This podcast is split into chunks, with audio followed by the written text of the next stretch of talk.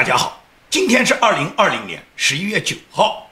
十一月九号呢，离美国我们大选的投票日十一月三号呢，已经过去了一个礼拜。那么目前来讲呢，拜登呢是因为媒体宣布他已经当选了，那实际上呢，计票工作没有结束。而且，川普总统在很多州领先，或者是在这个州胜出的这个信息呢，那么主流媒体一律不报，因为主流媒体现在他们已经认为拜登已经当选了嘛，所以说川普在某一个州里面是否领先或者是否胜出这个州，他们一律是瞒的不报的。比方说北卡，北卡的点票已经全部结束了，川普总统赢得了北卡州，也就是北卡的票，川普总统全部拿到了，但是主流媒体呢完全不报。因为主流媒体现在就要打造这么一个印象，让所有的美国人民，让全球的各个国家领导人认为拜登已经胜出了，川普呢算是垂死挣扎。川普呢现在要求呢重新点票呢，我们现在不理他，我们就宣布拜登已经赢了。这是主流媒体一直打造的现在这个气氛。那么川普总统他现在在别的州胜出以后呢，现在就可以明确的就说，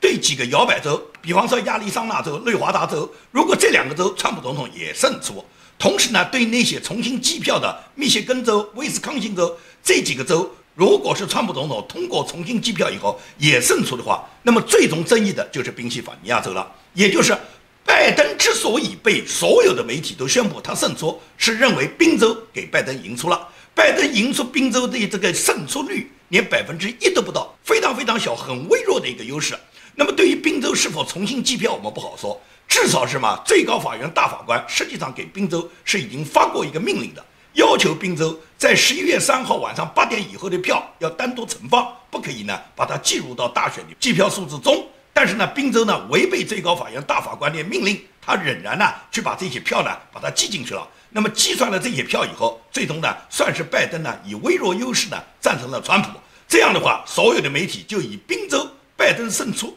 来做出了这个拜登最终赢得了大选，赢得了选举人票，超过了两百七十张。那么现在美国的形势就是这样。实际上，川普总统他有过一个重要的讲话，他在这个讲话里面是被所有的媒体完全抹杀的，绝大部分的媒体没有播出，也就是绝大部分的美国人民根本就不知道川普总统有过这么一个讲话。这个讲话里面，川普总统明确就提出，我们要求是计算每一张合法的选票。任何一张合法的选票都要被有效的记录，所有非法的选票都不可以记录。如果是计算有效的选票，那么毫无疑问来讲，拜登现在是根本没有可能胜出的。Which is a little strange. I challenge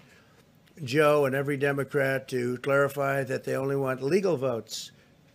because they talk about votes, and I think they should use the word legal, legal votes. We want every legal vote counted, and I want every legal vote counted. We want openness and transparency no secret count rooms, no mystery ballots, no illegal votes being cast after election day. You have election day, and the laws are very strong on that. You have an election day, and they don't want votes cast after election day, and they want the process to be an honest one. It's so important. We want an honest election, and we want an honest count, and we want honest people working back there because it's a very important job. So that's the way this country is going to win. That's the way the United States will win. And we think we will win the election very easily. We think there's going to be a lot of litigation because we have so much evidence, so much proof, and it's going to end up perhaps at the highest court in the land. We'll see. But we think there'll be a lot of litigation because we can't have an election stolen by, by like this. And I, I tell you, I was I have been talking about this for many months with all of you. And I've said very strongly that mail-in ballots are going to end up being a disaster. Small elections were a disaster. Small, very easy to handle elections were disastrous. Uh, this is a large-scale version, and it's getting worse and worse every day. We're hearing stories that are horror stories, absolute horror stories. And we can't let that happen to the United States of America. It's not a question of who wins, Republican, Democrat, Joe, myself. We can't let that happen to our country we can't be disgraced by having something like this happen. So it will be hopefully cleared up, maybe soon, I hope soon, but it'll probably go through a process, a legal process. And uh, as you know, I've claimed certain states, and uh, he's claiming states, and we can both claim the states, but ultimately I have a feeling judges are going to have to rule.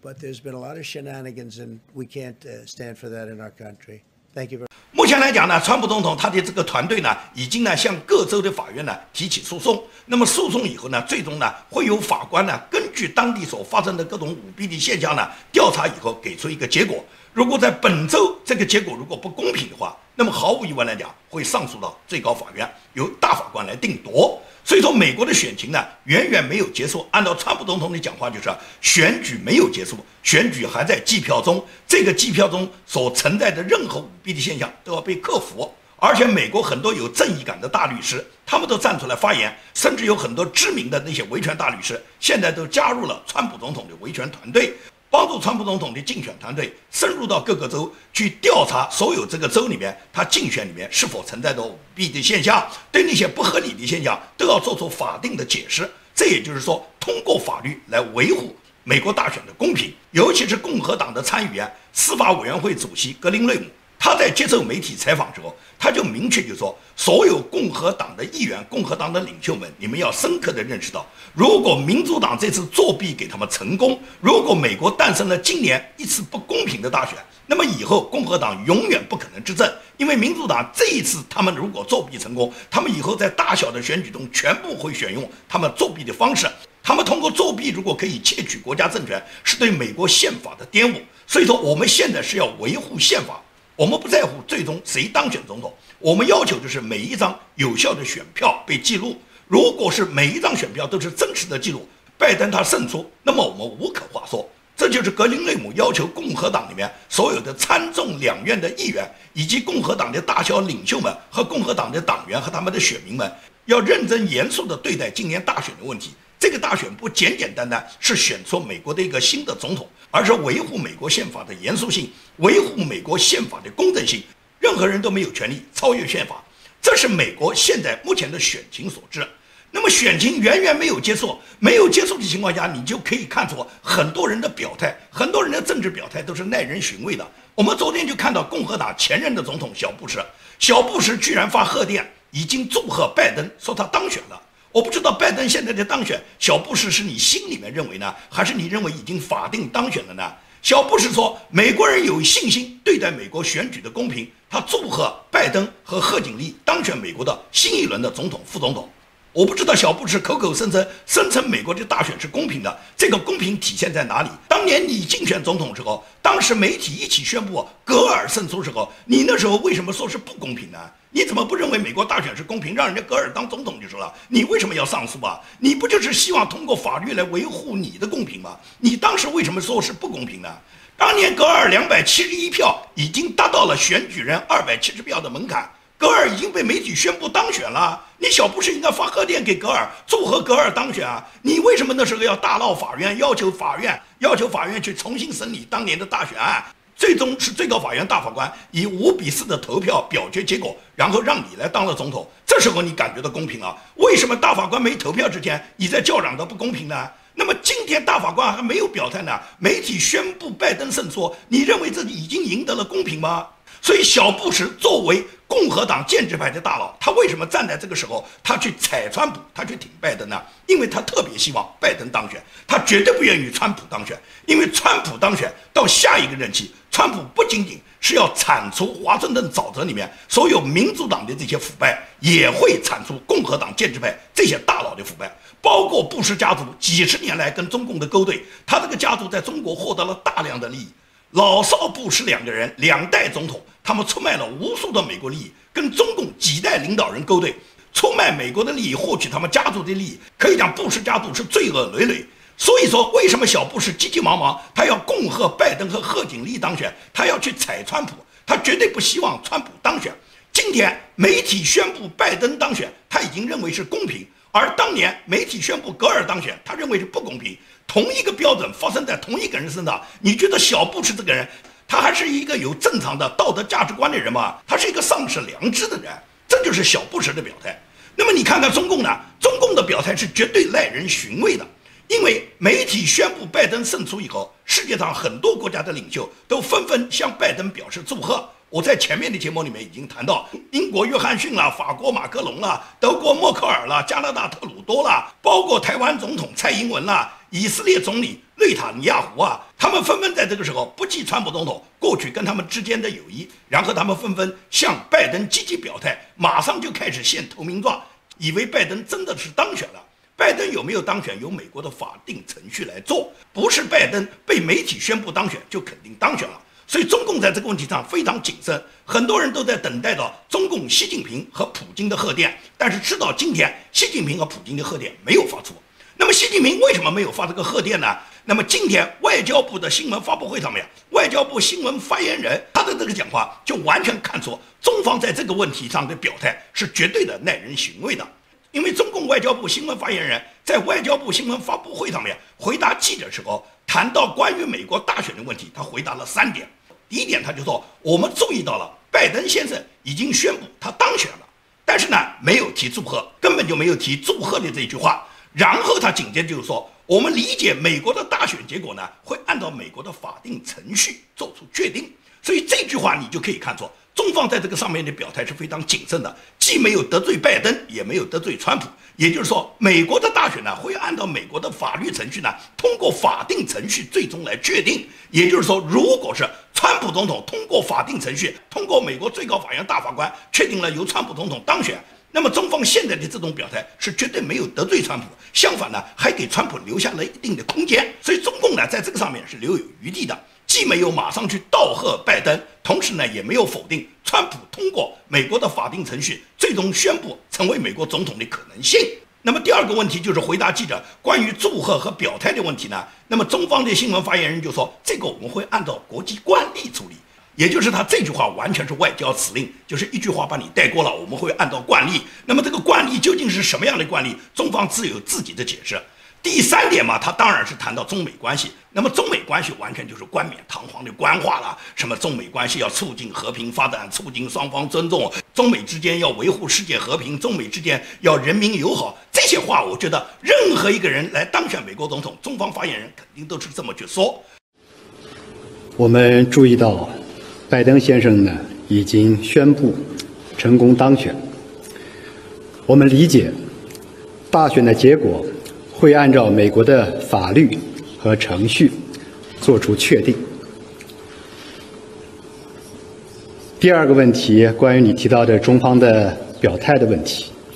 我们将按照国际惯例办理。第三个问题，关于中美关系的有关的看法，我们历来主张，中美双方应该加强沟通对话。在相互尊重的基础上管控分歧，在互惠互利的基础上拓展合作，推动中美关系健康稳定发展。也就是我们听完了外交部新闻发言人他这段讲话，你就可以看出，中共在这个问题上面他表态是非常谨慎的，他没有马上那种喜形于色的立即向拜登道贺。中共肯定希望拜登赢啊，因为拜登赢了，中共就完全。控制了拜登，控制了美国嘛？你看网上都给拜登起了一个外号，叫做“拜振华”哇。他们给川普起的外号叫做“川建国”，但是他们现在给拜登起的这个外号叫“拜振华”，也就是兴中共，来振兴中华。现在中共已经经过这几年被川普打得七窍生烟，现在是狼狈不堪啊。国内经济一塌糊涂啊，大量的美资外资撤出啊，香港已经取消了优惠待遇啊，而且贸易战打得中共中小企业没有订单，大量的关税压着中国的产品无法向美国出口，所以说中共在狼狈不堪的这个状态下迎来了拜登当选，中共可以讲内心里面是十分高兴和激动的，但是中共不敢马上从面上表露出来。因为现在面上表露出来，很可能在最近这一两个月受到川普猛烈的打击。因为川普一看你中共对我这种态度，川普至少还有两个月的法定总统。因为即使是川普被拜登胜出，川普也可以把他的这个总统的任期任到明年一月二十号。从现在到明年一月二十号还有两个多月。中共不怕这两个多月里面，川普对中共产生激烈的打击，甚至都可以让中共这个政党报废。所以中共他敢是吗？所以中共现在只可以很谨慎的表态。因此对比中共的这个谨慎的表态，就跟普京一样的，普京的表态也非常的谨慎。普京到现在也没有把贺电发过来，就是中俄之间没有表态，显然就是中俄之间都有很大的算盘。他们还要看一看这个大选，它现在这个里面的起伏，这个大选里面的各种争议，最终会是一个什么结果？因为历史上多次发生过，媒体宣布的总统最终不是这个人当选。当年杜鲁门竞选总统的时候，那时候媒体是宣布杜威当选的，但实际上最终是杜鲁门担任了总统。这就跟二十年前一样，媒体都宣布了格尔胜出，格尔当选了总统，但是最终通过最高法院大法官确认了是小布什当选。那么你想想看，今年川普总统和拜登，他们完全有可能最终究竟由谁担任美国总统，由最高法院大法官，由九个大法官投票决定呢？所以说，在美国的法定选举程序没有举行完的情况下，现在就盲目的向这个自己宣布自己已经当选的总统进行道贺，那不过是政治家的一些政治表演。我不懂这些政治家他们究竟是个什么目的。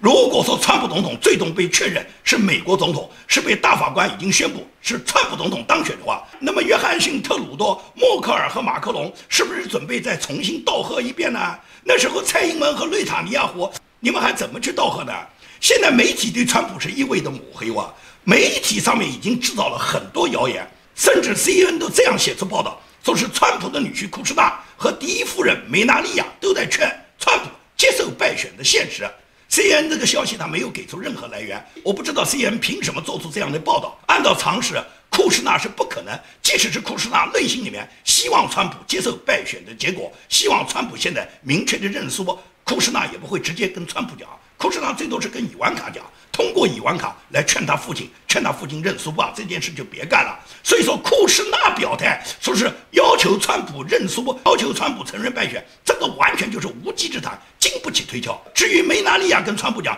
要川普承认败选，要川普就认输的话，这种话就更胡扯了。梅纳利亚和川普两人讲的话，你 CNN 在床头装了窃听器啊，你怎么知道啊？而梅拉利亚实际上在推特上明确表达了第一夫人的立场，也就是坚决支持川普总统。他需要一个公平透明的选举，希望美国宪法保证每一个选举人他们的合法权益。而美国的媒体和很多海外的这些媒体呢，都不断地造川普总统的谣。台湾有一个叫三立新闻网，他居然转载了这么不知道从哪来的一个小道消息，说是美国第一夫人梅达利亚已经盘算的何时向川普提出离婚。川普很可能自己还没有卸任，就已经先失去了妻子。我不知道台湾这个三立新闻网，你发布这个消息，你的目的是什么？你是在羞辱川普吗？台湾在本次大选中，从蔡英文率先向拜登急切地表达祝贺的态度，到台湾的很多媒体去抹黑川普，就看出台湾人他们的这个政治立场，和看出台湾人自己完全不知道自己已经围困在非常危险的状态下。如果拜登当选，那么对台湾的炮火打过来的一定是共军，是中共，而中共只可能在拜登当选以后才会打击你们。你们那么高兴拜登当选，那么要去踩川普，难道你们没有想到过拜登当选会给台湾带来灭顶之灾吗？很多人不接受这个观念啊！你去查一查，川普总统就任这么三年多，卖给台湾的先进武器是台湾中美建交这么三四十年来卖出去的武器的总和。在过去，哪一任美国总统都没卖过几件武器给你，所有的武器加起来都不抵川普总统这三年卖给你们的武器之多。川普为什么要卖那么多武器给你们？不就是让你们保卫住你们台湾，防止中共对你们动手吗？所以在这种情况下，台湾的新闻网大量的人来抹黑川普，蔡英文急切的向拜登的这种表态，让别人对这种无耻政客都非常的看不上。可以讲，在整个这次美国大选中，有两个政客的表现，我是非常深恶痛绝的。一个是以色列的总理内塔尼亚胡，一个就是台湾领导人蔡英文。内塔尼亚胡可以讲，以色列能够获得和平，以色列能够获得长足的发展，以色列能够在整个阿拉伯地区长期的能够占住它的地位，都跟川普总统把美国大使馆迁到耶路撒冷，指定耶路撒冷为以色列的首都有绝对的关系。是川普总统力顶了以色列，让以色列获得了这样的国际地位，让以色列获得了中东和平。所以在这种情况下，内塔尼亚胡的恩人是川普，但是他急切地向拜登去表态，急切地向拜登献投名状。所以说，犹太人的狡猾就在最关键的时候，他们可以突然的落井下石的。那么蔡英文同样是这样，蔡英文在上一次二零一六年大选之后，他就是去挺希拉里，去踩川普的。这个呢，我们不能怪他，因为在当时呢，绝大部分人确实是看好希拉里的，没有人把川普当回事。所以说，蔡英文当时给希拉里呢画了一个三个小猪的像，然后在这个三个小猪像里面签名送给希拉里，希望希拉里动算。这个动算是台湾当地话，就是当选啊，希望希拉里当选。那么最终希拉里没当选啊，是川普当选啊。这时候蔡英文有几分尴尬的啊，但是川普总统丝毫没有计较蔡英文他错失算盘，他错投的竞选人。川普总统是第一个，也是唯一一个美国在任总统主动给蔡英文给台湾领导人打电话，并且在电话里面称他是总统。过去美国总统称台湾领导人只会称你是领导人，称你是 leader，因为中共就要求世界上任何一个国家领导人称呼台湾领导人，只能称他为是当地的地区领导人，不可以称为总统的。马英九没享受过这个待遇，但是蔡英文。川普总统在电话里面明确就称呼他为总统，说明川普总统对他多么尊重。而且川普总统刚刚上任啊，他马上就给蔡英文打电话。中共对川普有多少威胁呢？而且川普那时候难道不想过跟中共要首先搞好关系吗？对于美国来讲，中共的关系和台湾的关系，中共的关系对美国来讲更重要啊。中共的关系显然比台湾对美国来讲关系要重要的多啊。那么川普不会考虑中共的关系吗？川普没有考虑过，正义和邪恶面前。川普首先是站在正义的立场，所以说蔡英文本轮的这个表现让我非常鄙视这个人。可能有很多喜欢蔡英文的人认为，你建明老师是不是一贯反对蔡英文啊？你怎么会对蔡英文下出这样的结论呢？你去看一看我做的节目，我做的节目有一千多期，谈台湾的节目，或者是谈台湾大选的节目，我哪一期节目不是顶他蔡英文的？在蔡英文和韩国瑜之间，我百分之百是会支持蔡英文嘛？因为韩国瑜跟共产党眉来眼去嘛，谁跟共产党眉来眼去，谁跟共产党勾兑，谁帮助共产党在海外带援，我百分之百是首先是反对他的。所以说，蔡英文跟韩国瑜相争，我毫无疑问来讲，一直是支持蔡英文的。但是今天蔡英文他首先就向拜登献投名状，我觉得蔡英文太着急了。你别急，你看一看，等一等，因为美国的大选，川普总统已经说了，还在进行，计票还在进行，没有结束。这么几年来，无论是你蔡英文在担任总统，还是你连任之后，川普总统代表的美国政府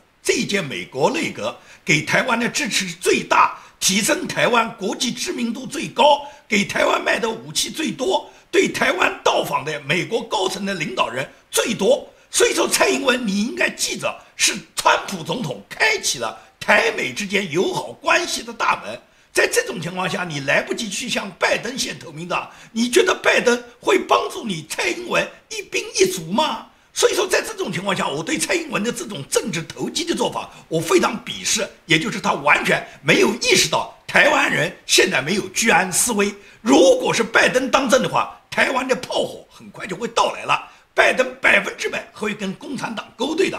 拜登就是中共在美国掌握的一个棋子。你从外交部新闻发言人为什么马上没有向美国向拜登立即道贺，你就可以看出来。中共要向你拜登道什么贺啊？你拜登的所有的腐败、你的丑恶列在中共手上，中共不怕得罪你啊！中共不需要向你道贺，你上台就上台哇！你上台，中共能够和你拜登之间能够达成他们之间友好的关系。所谓的友好关系是控制得了你哇？你拜登的儿子在中国的那么多腐败，你拜登个人从政那么八年，就是担任副总统八年，握在中共手上的这个把柄不知道有多少，中共有什么必要要向你道贺啊？但是中共是不敢得罪川普。因为川普从来就没按中共的想法做白，尤其是中共在这时候刺激了川普。川普还有两个多月任期里面，川普如果马上现在决定对中共采取一个什么灭顶的打击，那美国要对中共打击手段多了去了。川普只要安排一个打击的话，马上就让中共承受不了。等不到拜登来接任的话，中国共产党弄不好就报废了。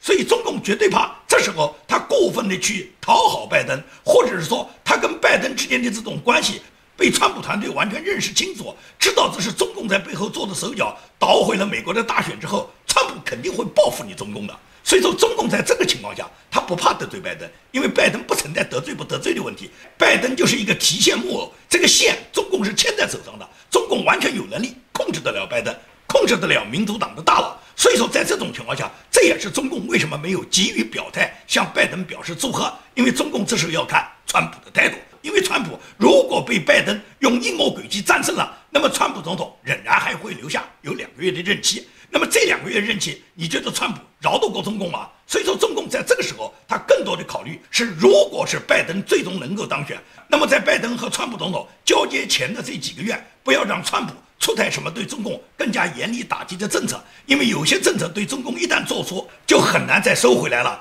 即使是拜登的时候想收回来，但是打击已经到位了，所以这是中共没有急于表态的原因。在整个这个外国领导人里面表态的这个方面，可以讲做的最有情义的是墨西哥的总统。墨西哥的总统跟川普并没有什么很好的关系。川普总统在第一任，就是二零一六年他在竞选的时候，他多次抨击过墨西哥跟美国之间的关系，他指责墨西哥把大量的非法移民送到美国来，给美国的经济造成伤害。所以说，川普总统那时候立志要在美墨边境建一道边境墙，并且川普多次讲过，建这个墙的经费。墨西哥出从墨西哥的这个征税的这个税收上面来解决边境墙的建墙的经费，这是川普总统过去就讲过。所以说，川普总统的这个表态对于墨西哥总统来讲，对墨西哥来讲心里面是很不痛快的。但是，川普总统就任以后，他积极推动了美墨加三国之间的北美贸易协定。这个北美贸易协定一下子就给墨西哥带来了巨大的发展竞争的机会。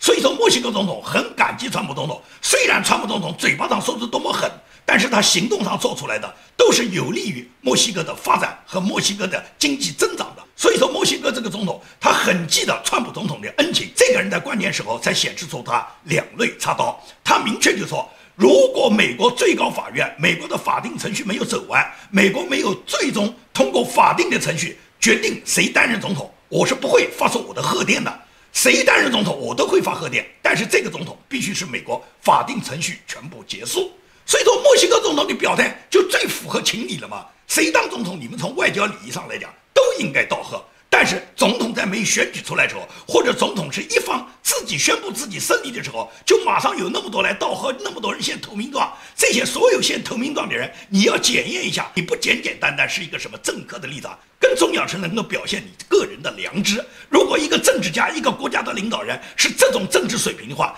你辜负了你的选民对你的选举。